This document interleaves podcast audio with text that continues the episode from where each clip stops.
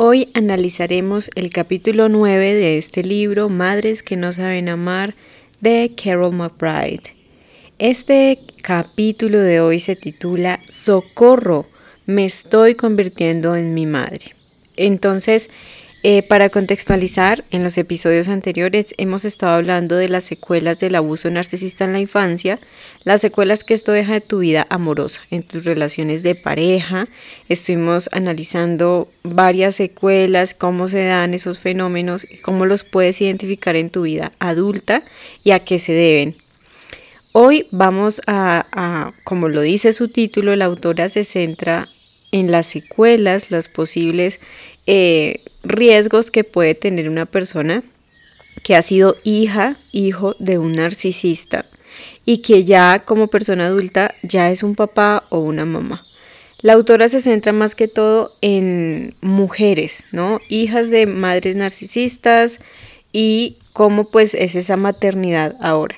Sin embargo, yo aquí en los análisis estoy siendo, entre comillas, inclusiva para que también los hombres puedan eh, analizar esto en su historia porque pues yo en lo personal también he conocido hombres que han sido hijos de padres narcisistas y también tienen muchas secuelas y tienen muchas cosas que lidiar también en su vida adulta. Por eso también me parece importante que podamos incluirlos en estos análisis. Y asimismo pues cada quien vaya mm, eh, uniendo puntos y atando cabos y también pueda tomar lo que más le sirva de estos análisis. Entonces, hay una frase muy importante e interesante que se abre en el libro y lo dice Bonnie de 38 años en ese momento. Dice, rezo sin cesar para que lo que estoy ahorrando sirva para pagar la universidad de mis hijos y no su terapia. Entonces, aquí empieza pues la autora enmarcando este tema tan importante pues básicamente, eh, como todos sabemos, así no tengamos hijos, cuando llega un hijo es algo que claramente cambia la vida por completo, en especial de la madre, porque pues es quien lo gestó en su cuerpo y lo dio a luz.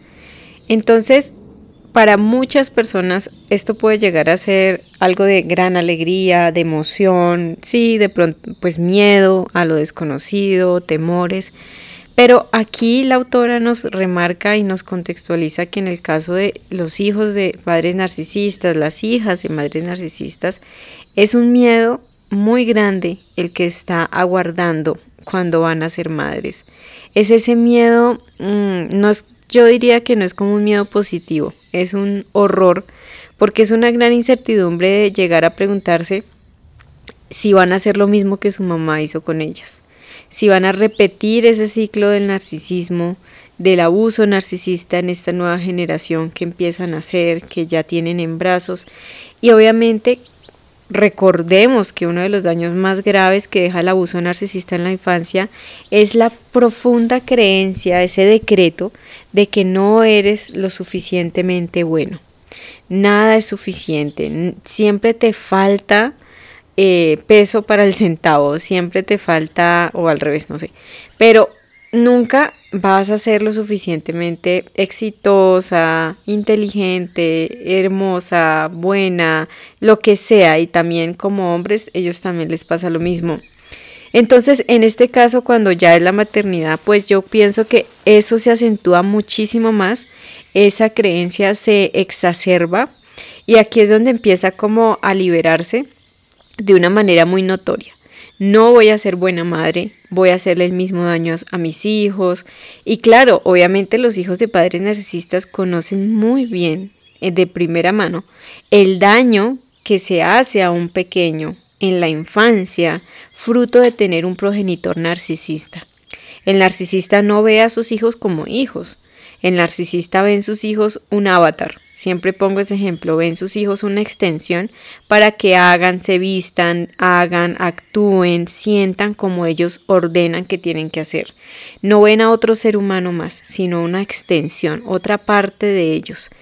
Entonces, como se conoce de primera mano el daño tan profundo y el dolor, el vacío que deja, pues al momento de ser padres este miedo es muy profundo y yo creo que también es muy real, no es solamente como un miedo infundado, sino que obviamente es como que te tienes que, enfrentar eh, de cara a esa realidad y fruto de ese legado narcisista que tú de hecho como adulto estás tratando de liberar, de soltar, de cortar, de detener, de romper ese ciclo, pues crees que todavía también tienes muchas cosas que no has solucionado, pues ¿Cómo vas a hacer ahora con una criatura que está bajo tu responsabilidad y que obviamente debido a estas creencias tan negativas e hipercríticas que deja el narcisista, eso lo he hablado en otros episodios también, de ese gusano que queda en la mente de las víctimas de narcisistas, que por eso aunque el narcisista ni esté vivo o ya no esté con ellos, ya no sepan nada,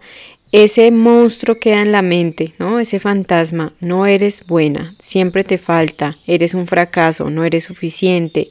Entonces, ahora ese, gas, ese gusano, ese chip de, del legado narcisista que queda en tu mente carcomiéndote tu autoestima, tu vida, tu propia identidad, tu individualidad, ahora empieza también a hacer grandes estragos en esta nueva etapa que puede ser de tu paternidad o maternidad. Otro de los miedos que, que dice la autora es que, claro, estos nuevos papás que han sido hijos abusados por narcisistas, pues creen que no tienen las capacidades suficientes, no tienen todo lo que se requiere para ser un buen padre o una buena madre. Entonces, aquí la autora me parece interesante y es que eh, hay algo que es claro y es cuando ya eres padre o madre, incluso yo creería que también tío, o tía, cuando ya hay una nueva generación y estás en contacto con esas nuevas generaciones, pues hay un reto que es romper ese ciclo, romper esos patrones narcisistas, porque puede que no seamos narcisistas, pero cuando uno convive con un narcisista tantos, tantos años desde tu infancia, eh, hay algunos rasgos que inconscientemente adquieres y tú no sabes que son de pronto narcisistas, no lo sabes. Un pequeño ejemplo es poner a los niños a competir, ¿no? A creer que, bueno, mi hijo caminó más rápido, mi hijo ya se sabe todas las vocales e indirectamente se vuelve una presión hacia el niño de que tienes que ser el primero, tiene que irte bien en todo, todo lo que tú hagas es lo que va a hacer que yo te ame y esté a tu lado. Es un mensaje inconsciente que le vas transmitiendo a tus hijos, porque eso fue lo que hizo el narcisista contigo. El amor nunca era incondicional, todo dependía de tus resultados, de que fueras el mejor, porque recordemos que los narcisistas necesitan, como el aire, necesitan una imagen que, que mantener, ¿no? una imagen así por dentro esté falsa, vacía, de cara a la sociedad, a la gente, ellos necesitan brillar y ser los número uno. Entonces los hijos simplemente son un boleto al éxito o un boleto al fracaso. Entonces no puedes ni siquiera ser intermedio. O tú eres lo peor o eres lo primero y eres el mejor. Y lo otro, pues como decíamos antes, el narcisista, un padre narcisista jamás te va a acompañar, jamás te va a ayudar eh, de para que puedas llegar a ser ese, ese primer puesto que tanto te exige, pero a la vez, cuando ya logras ese éxito, no es suficiente. Hay otros éxitos más que alcanzar, entonces tampoco se va a quedar contigo así seas el mejor. Entonces, ese pequeño ejemplo que acabo de dar son algunos rasgos que podríamos llevar a nuestros hijos, a esa siguiente generación, incluso de forma muy inconsciente. Además, cuando no hemos tenido un modelo eh, sano de paternidad o maternidad en nuestra infancia, pues es, sentimos que es como mucho más difícil alcanzar algo como funcional en esa nueva relación padre o hijo, madre, hijos. Y es por eso que es un, un auténtico desafío, lo denomina la autora, es un reto. Sabemos de sobra que padres y madres perfectos no existen, no hay. Eh, pero, de nuevo, yo siento que eso también puede ser un mensaje o una creencia inconsciente del narcisismo y es siempre alcanzar la perfección, siempre. O sea, yo he conocido padres o madres con rasgos muy profundos, narcisistas, no puedo decir narcisistas porque no, no he visto un diagnóstico de ellos en cuanto a su salud mental, pero sí con unos rasgos muy notorios y he notado que en la de esto de la maternidad los narcisistas pueden llegar a poner esos dos extremos para manipular. En el primero, donde yo he sido muy buena madre, yo me he sacrificado, he sido un gran padre, bueno, como que toda la negación de todo lo que el daño que han hecho nunca lo van a aceptar ni lo van a admitir.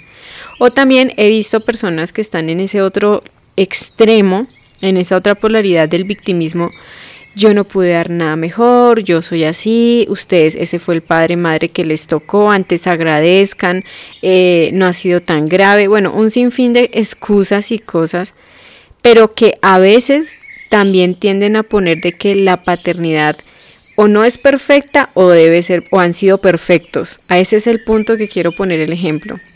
Por eso es que aquí, añadiéndolo a esta lectura de la autora, yo pienso que podríamos llegar a pensar que cuando ya eres padre o madre y has tenido una infancia con un narcisista, crees que no vas a ser ese padre, madre perfecto que el narcisista siempre se estuvo jactando de ser o de no ser, ¿sí?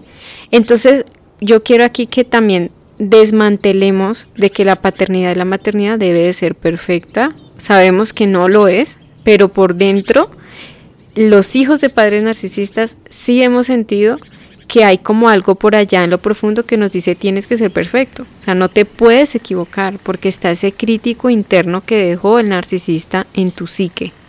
Entonces, yo creo que lo más importante eh, no está en el libro, pero yo pienso que fruto de la experiencia que yo he visto, para mí lo más importante para empezar a romper este ciclo narcisista en la maternidad es que nos quitemos esa carga de brillar, de perfección, de tener que simular ser una madre adecuada, un padre adecuado, porque el narcisista nos enseñó a dramatizar, ¿no? A ser actores, actrices afuera en la vida, a sonreír aunque estés muy mal pero no eres auténtica, auténtico. Entonces si empezamos con esa creencia inconsciente de que mejor yo aquí disimulo cualquier cosa que me pueda pasar, y más también si tienes ese padre o madre narcisista que ya que eres adulto igual puede llegar a juzgarte por tus hijos. Ay, mira, yo tenía mis hijos mucho más en orden que los tuyos, tu casa está en mucho más desorden, yo sí tenía todo bajo control y eso que tenía más hijos y eso que tu papá se fue o no estuvo. Bueno, un sinfín de cosas donde el narcisista también en este terreno puede ponerse también por encima tuyo de que él lo hizo mejor que tú y tú no, mira a los demás como son mejores que tú y tú no. Es lo mismo. Entonces yo sugeriría y yo pienso que es importante que primero empecemos a trabajar en quitar esa carga de que tú tienes que ser perfecto o de que de pronto no debes de cometer errores. Si bien sabes que no puedes ser perfecto, quitarse esas cargas de que tienes que venir aquí como a encajar también en la maternidad según lo que diga la gente. Yo pienso que todos los hijos son diferentísimos, por lo tanto, pues eh, la experiencia de cada papá y mamá es muy diferente. O sea, puede que lo que a alguien le sirva a ti no te funcione y lo mismo, lo que a ti te ha funcionado puede que a otra persona no. Y eso no es bueno ni malo, simplemente tenemos que dejar ese, esa, yo creo que la sociedad también es narcisista en eso, en que tener que encajar en unos estándares específicos para cada cosa en la vida.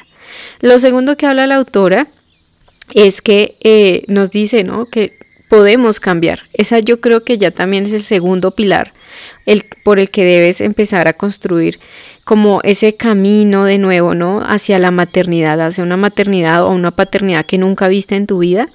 Eh, la oportunidad de ser padre o madre puede llegar a ser ese camino que te ayude a trazar un nuevo surco, ¿no? Como cuando siembran trazar un surco donde se van a empezar a sembrar nuevas memorias, nuevas experiencias, nuevos ciclos, nuevos patrones, a romper con esas cosas generacionales.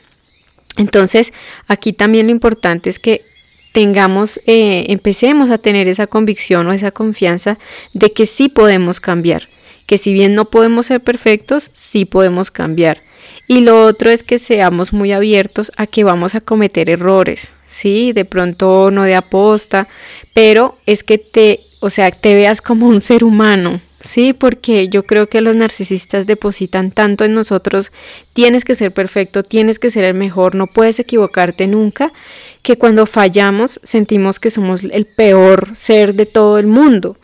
Y eso nos hace mucho daño a nosotros y a nuestra familia y a nuestros seres queridos, nuestros amigos, nuestras relaciones, etc. Entonces en este caso es que también eh, te veas como un ser humano y vas a cometer errores, nos podemos equivocar. Eh, por equivocarse, tranquilos, o sea, es, darnos la oportunidad de volverlo a intentar y mejorar. No quedarnos en que voy a cometer errores y pues bueno, allá que se lo banquen los demás y miren a ver cómo hacen, que eso también lo que hace el narcisista. Entonces, también no dejarse dominar por el pánico, ¿sí? cuando tú veas que a veces tienes esas tendencias que de pronto puedes llegar a pensar, ay, yo estoy pensando como mi mamá hacía o he hecho cosas que mi papá hacía conmigo, no entres en pánico. Estamos aprendiendo a cambiar ese patrón y tú ya eres consciente de eso. No significa que tú seas por completo un narcisista. Podemos cambiar.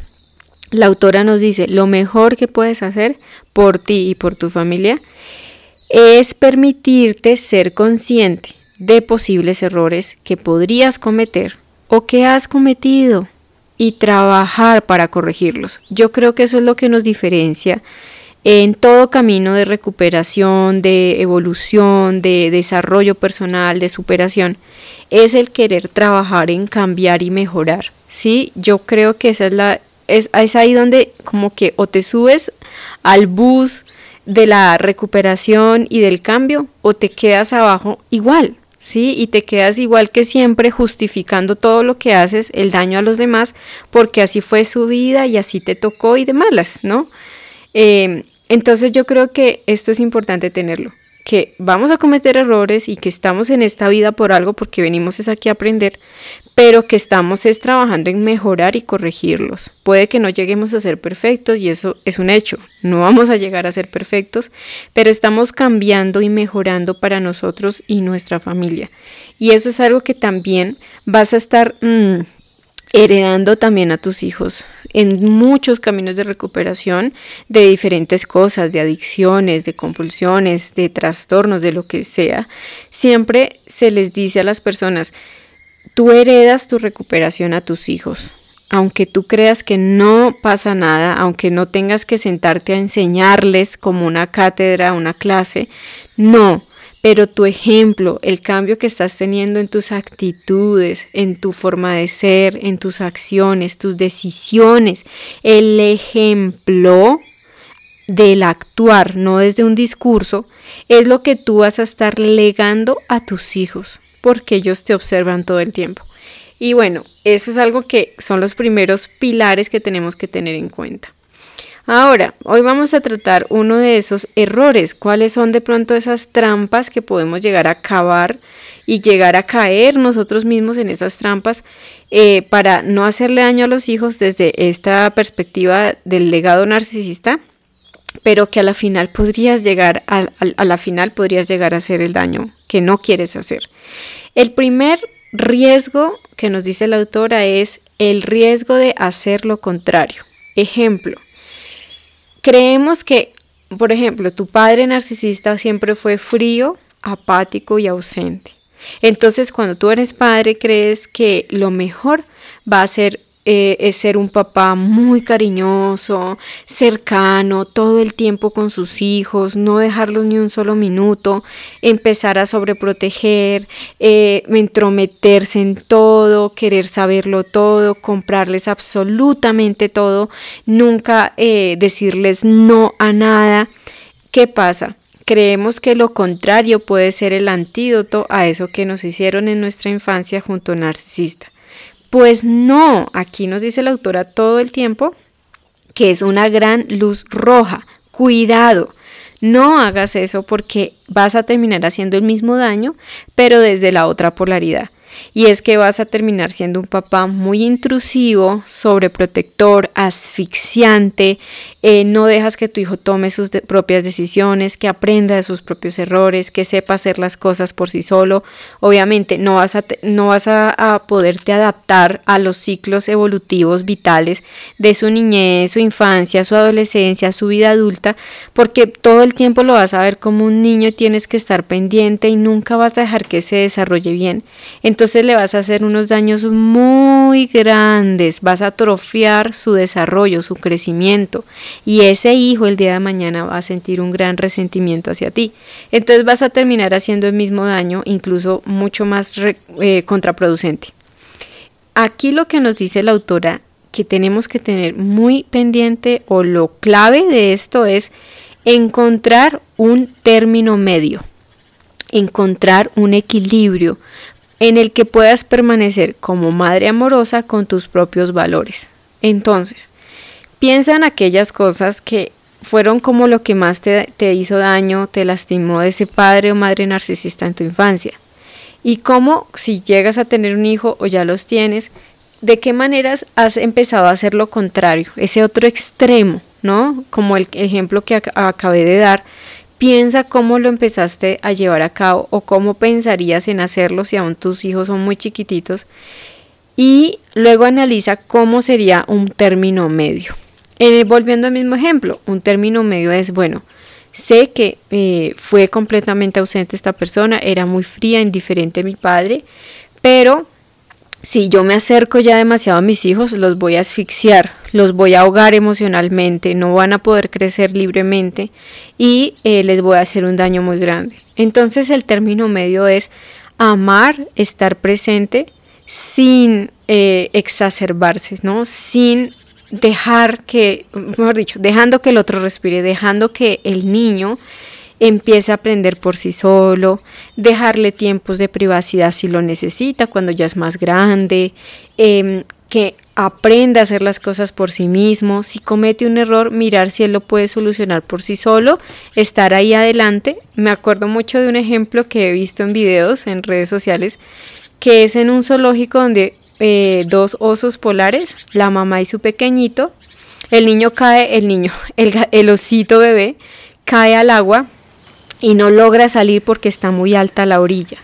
Entonces la mamá eh, se lanza al agua, obviamente por su bebé, pero la mamá no lo levanta, no lo saca. Ella lo que hace es como acompañarlo y darle como seguridad de que está ahí para que él solito pueda salir. Y a mí me parece que ese es un excelente ejemplo. O sea, yo creo que la naturaleza sí que nos sabe enseñar la maternidad y la paternidad de una manera sana y funcional. Entonces, este es un buen ejemplo. Un oso, que de pronto en este caso es como el ejemplo de este señor que es muy intrusivo y asfixiante, pues eh, ni siquiera deja que el osito se lance al agua, ¿no? Y si es un oso completamente ausente como en el ejemplo anterior, pues también va a dejar que el osito se ahogue porque no va a estar ahí. Entonces ninguno de los dos sirve, ninguno de los dos extremos va a funcionar. No caigamos en la trampa de que yo voy a hacer todo lo opuesto a lo que fue mi papá o mi mamá.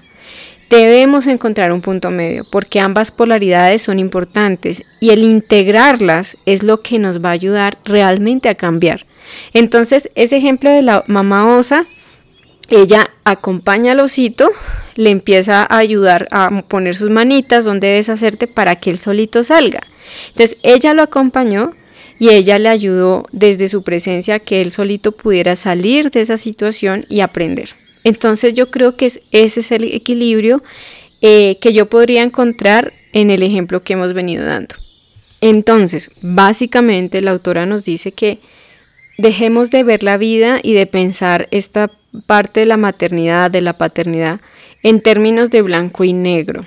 Recordemos que el narcisista, crecer en una familia narcisista, te enseña a ver la vida blanco y negro, a los extremos. O eres el peor, eres un fracaso absoluto y no sirves para nada, o tienes que ser la perfección, el número uno, el niño dorado, el que nunca se equivoca, el que todo lo hace perfecto, divino, es maravilloso, nunca se equivoca. Entonces, llegamos a la vida adulta con ese mismo, esas mismas gafas, esos lentes de blanco y negro y vemos la vida en extremos.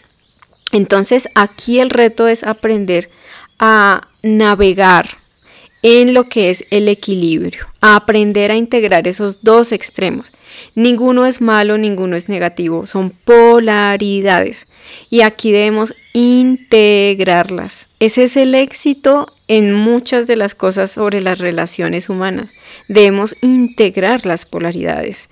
Hay siempre algo que nos sirve y que al encontrar el equilibrio nos va a permitir evolucionar y cambiar. Entonces, dice aquí, tu objetivo es situarte en el medio y mostrarte firme y seguro, pero requiere un cierto tiempo para llegar a eso. Entonces, eh, debemos empezar primero a cambiar nuestra mentalidad respecto a eso y luego pues empezar a, cuando empecemos a, identificar el equilibrio, empezar a construir seguridad y firmeza en torno también a, a mantenernos de esa manera con un, punto medio al momento de criar a tus hijos y de lo que nos dice la autora de no caer en esa trampa de que voy a hacer lo contrario a mi mamá y eso va a ser lo que me ayude.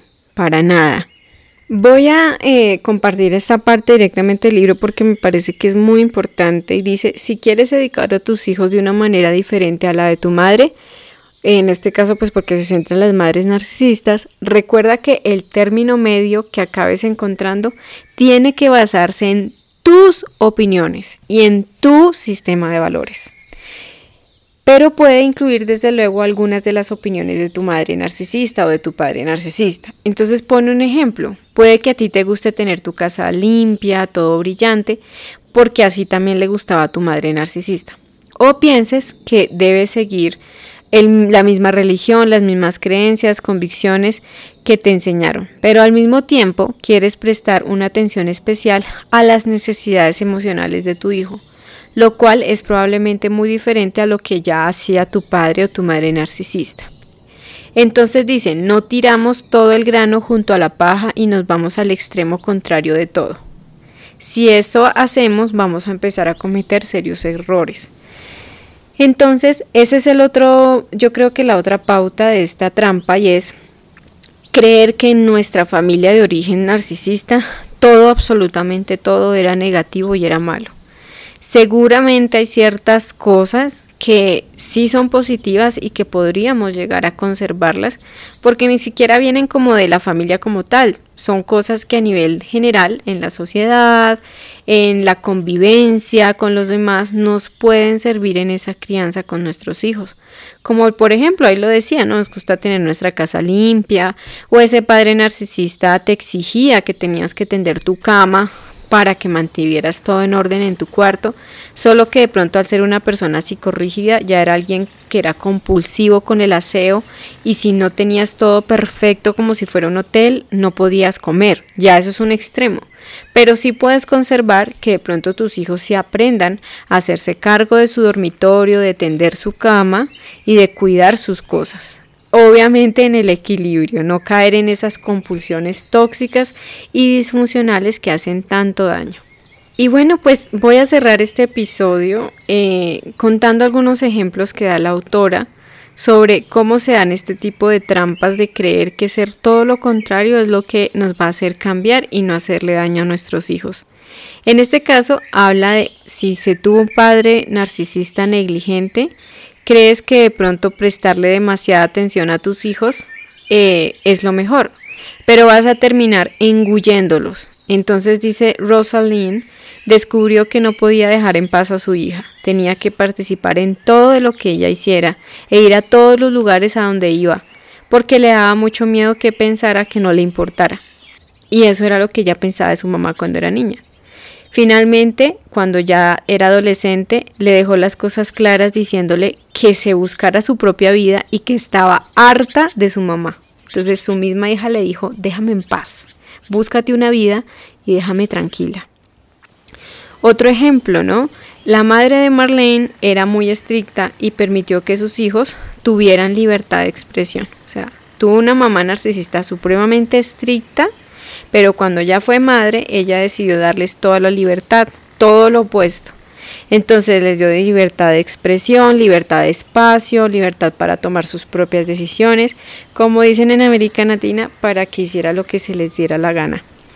Decidió ser muy indulgente, muy flexible, y resultaron ser niños sin límites, incapaces de controlar su propia conducta.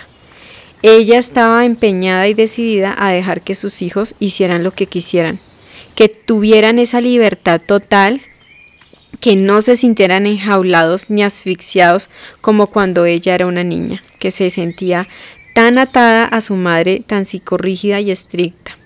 Sin embargo, ella ya después siendo adulta, eh, pues mamá con el tiempo, se dio cuenta que toda esa libertad, ese libertinaje condujo a que sus hijos se metieran en problemas con la ley.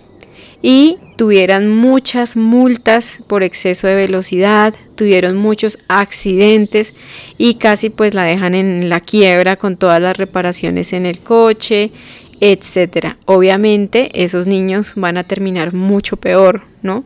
Entonces, estos son algunos ejemplos que yo creo que nos sirven para tener mayor referencia de no caer en esa trampa y yo creo que esa trampa es bastante común. O sea, incluso yo he escuchado personas que no crecieron de pronto en una familia narcisista como tal, sí en familias disfuncionales, pero siempre se tiende a escuchar, ah, cuando yo sea mamá o yo sea papá, yo voy a hacer lo contrario, yo no voy a ser como ella, yo no voy a ser como ese señor.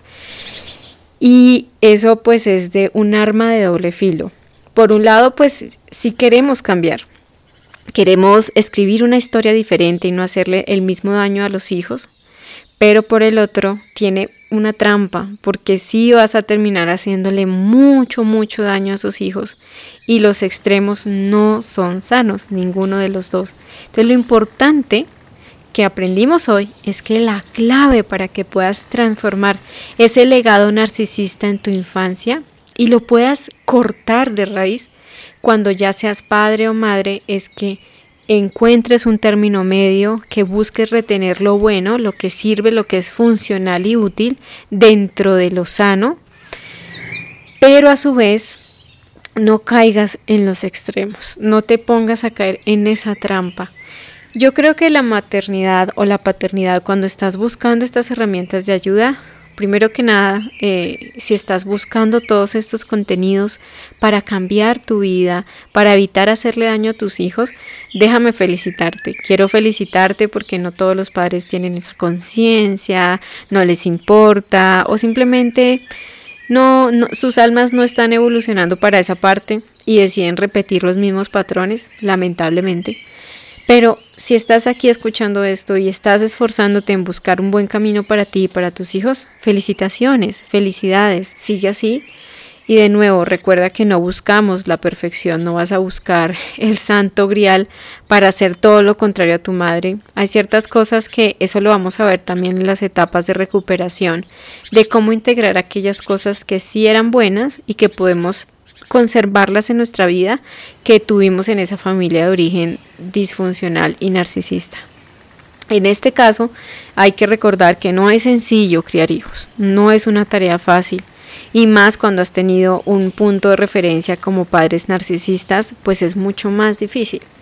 Pero eh, recuerda que esto es un día a la vez, que lo estás haciendo poco a poco y que no vas a encontrar las respuestas en un solo instante. Esto es algo a diario y que los que finalmente nos vienen a enseñar son ellos, son los hijos, son los que realmente son los maestros aquí, los que nos vienen a enseñar y que podrías llegar a, a plantearte el ver esta oportunidad de paternidad, maternidad como un camino, como una oportunidad para sanar tu propia infancia, sanar ese niño interior ser el adulto que necesitaba ser para ti.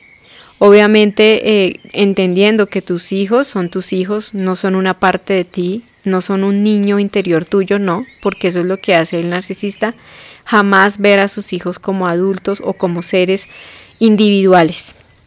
Entonces, espero que te haya resultado tremendamente útil este contenido. En el próximo episodio estaremos eh, viendo los demás errores que se tienden a cometer, esas trampas y cómo evitar también reproducir ese ciclo narcisista en las siguientes generaciones. Muchísimas gracias por haberme escuchado hoy. Recuerda que nos seguimos escuchando aquí en Píldoras Ataraxia.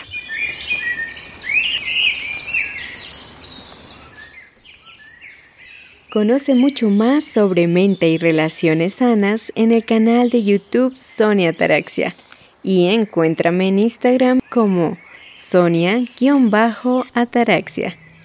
Gracias, muchas gracias por escuchar Sonia Ataraxia.